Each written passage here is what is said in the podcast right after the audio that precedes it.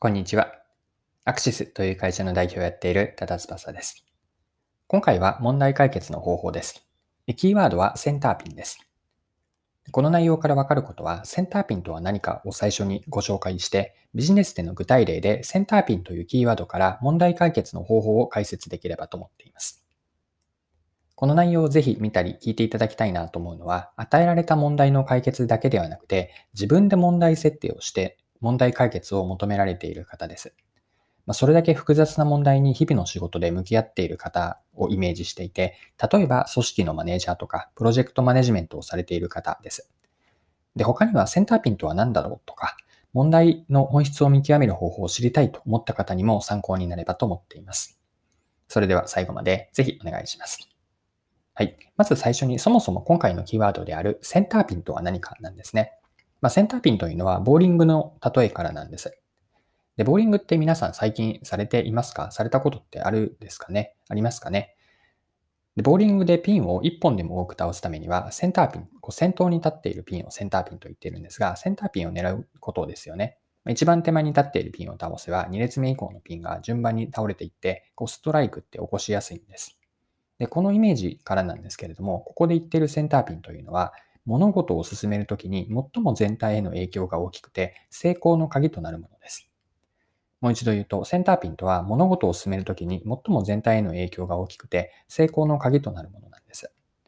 でセンターピンを別の表現を使って言うと、うんと、ボトルネックとか勝ち筋え、こんなことがセンターピンと近いかなと思っています。で、センターピンとは何かという問いを掘り下げることによって、本質に近づいていけるんですね。で本質を見出すことによって、ではその本質が他にどう波及していくか、全体への影響というセンターピンからこう全体へのストーリーを描くことができるんです。はい。で、ここまでは今回お伝えしたいセンターピンとは何かの概念的な話でした。でさらにセンターピンの考え方について掘り下げていくために、ビジネスでの具体例から見ていきましょう。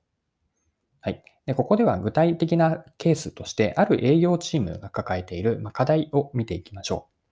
これは例えばの話として聞いていただきたいんですが、影響チームで今起こっている事象があって、それは今月のチームでの売上目標が目標に達していない、目標が未達の状況だとします。で、あなたはその営業チームのマネージャーなんですが、えっと、マネージャーとしてどこに問題があって何が原因かを見極める必要があります。でまずは売上を客数と客単価に分けてみると、特に前者の客数が前月より減っていて、特にその客数の中でも新規顧客獲得数、新規のお客さんの数が想定より少ないということが見えてきました。でさらに原因を掘り下げていくと、新規のお客さんの対応方針を実は先月に変えていたんですね。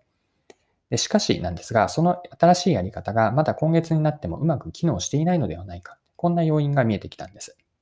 でもう少し状況を正確に言うと、営業メンバーが各メンバーがいて、まあ、それぞれに対して新規顧客への新しい対応方針の変更は伝えたんですが、それをしっかりとで適用できているメンバーとそうではないメンバーに分かれているんです。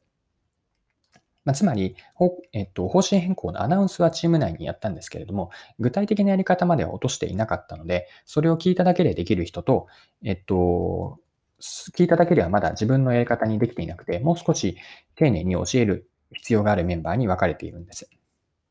よって売上の目標未達の原因というのは、えっと、新規顧客対応、新規顧客獲得数にあったんですが、その対応の、えっと、変更内容について、メンバーの中で内容を知っているまでの人と、新しいやり方ができる、ここまでいっているそのレベル感がバラバラだったんです。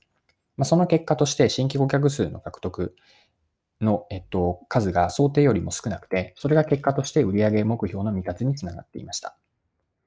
はい。では、ここからじゃあ、センターピンは何かについてさらに考えてみましょう。でここで言うセンターピンとは、これをやれば営業メンバー全体に良いインパクトが出せる問題解決のこう最初の押しボタンのようなものなんです。で、先ほどの例で続けて言うと、新規顧客へのアポとか受注、客数の増加に何ど何をすればつながるかというのがセンターピンです。でど,、えっと、どういうセンターピンを見出したかというと、新規顧客の獲得での成功事例をチーム内で横展開することにしました。まあ、すでにできている人が何人かいたんですが、そのできている人のやり方を他の人にも、他の人も同じようにできるようにするという狙いです。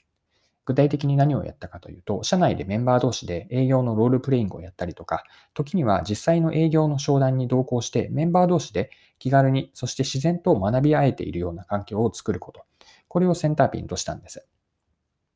で、もう一つ重要なことがポイントとして、えっと、あると思っていて、それが、えっと、チーム内での評価ポイントの見直しです。まあ、これも、えっと、センターピンに続けて重要なことだと位置づけなんですが、えというのは、え具体的にはですね、何を言っているかというと、個人目標に過度に重視する、うん、環境、えっと、チームの状況というのは良くないという判断をしたんです。これをどうしたかというと、チーム全体での顧客獲得数にこう元、えっと、目指す指標、測る指標を変更しました。で、この変更意図は何かというと、過度に個人目標を重視すると、あの、すでに新顧客への対応をうまくできている人にとっては、自分のやり方、まあ、これは成功ポイントなんですが、それを他のメンバーにわざわざ教えたくない、教えたくないという気持ちがどうしても生まれてしまうんですよね。まあ、これは個人目標を重視しているがゆえに、えっと、そういう、こう、インセンティブというか、動機が生まれてしまうんですが、しかし、こういう状況だと、チーム内での部分最適にしかならないんですね。その人にとってはいいかもしれないんですけれども、まえっと、チーム全体から見ると、それは必ずしも良い状況とは言えないんです。よって部分最適ではなくて全体最適にするためには自分の成功事例をオープンにして積極的に共有することにメリットすら感じるようなこう環境とか仕組みを作る必要があってそれが具体的にはチームの目標、えっと、個人目標を重視するのではなくてチーム全体での目標獲得目標に変更するという意図なんです。で、以上のような、えっと、センターピンを見出していったんですが、センターピンからのチームへの波及効果として期待できるのは、チーム全体での新規顧客への対応力の底上げができて、でさらにもう一つ期待できることがあるとすると、新規のお客さんだけではなくて、既存顧客への対応も対応も良くなって、まあ、顧客満足度の向上ができる。まあ、それが翻って、こう巡り巡って自分たちの売り上げにつながっていく。こうした効果も期待できます。まあ、このようにある一つのセンターピンをこう押していくと、それが2列目、3列目のピンが倒れるように、チーム全体に波及していって、良いインパクトを出せるもの。これが、えっと、センターピンという考え方なんですが、今回問題解決で見たように、問題解決のための本質は何か、その本質をどうやって解決すると、うんその問題が解決できる、だけ解決できるだけではなくて、他にも波及していくかというセンターピンを見極めていく、このセンターピンとは何かという意識を持っておくといいのかなと思っています。はい、そろそろクロージングです。今回はセンターピンというキーワードから問題解決の方法について一緒に見てきました。まあ、最後に簡単に、えっと、まとめるためにセンターピンとは何かもう一度、えっと、ここで共有をさせてください。ま、センターピンとはボーリングからの例えだったんですが、ピンを1本でも多く打つためにはセンターピンを狙うと良いというところからです。まあ、そこからセンターピンの一言の定義は、ここで言ってる説明の定義は何だったかというと、センターピンとは物事を進めるときに最も全体への影響が大きくて、成功の鍵となるものです。まあ、センターピンとは何か、つまり本質を見出して全体への影響を考えることによって、センターピンから全体へのストーリーを描くことができます。はい。今回も貴重なお時間を使って最後までお付き合いいただきありがとうございました。この配信のコンセプトは10分で見上げるビジネスセンスでこれからも更新は続けていくので、よかったら次回もぜひよろしくお願いします。最後に一つアナウンスをさせてください。ニュースレターの紹介です。ビジネス系のニュースレターを配信しています。で今回の音声、えっと、配信内容の、えー、内容がいいなと思っていただいた方には、このニュースレターもきっと面白く読んでいただけると思います。で概要欄にリンクを貼っているんですが、そこには過去のレターも公開しているので、よかったら見てみてください。そして、無料の購読登録をしていただくと、ビジネスレターが週1回、木曜の朝に届きます。もし登録してみて、読んでみて、何か違うなと感じたら、すぐに解約できるようになっているので、解約してもらって全然大丈夫です。ぜひ、レターも登録して読んでみてください。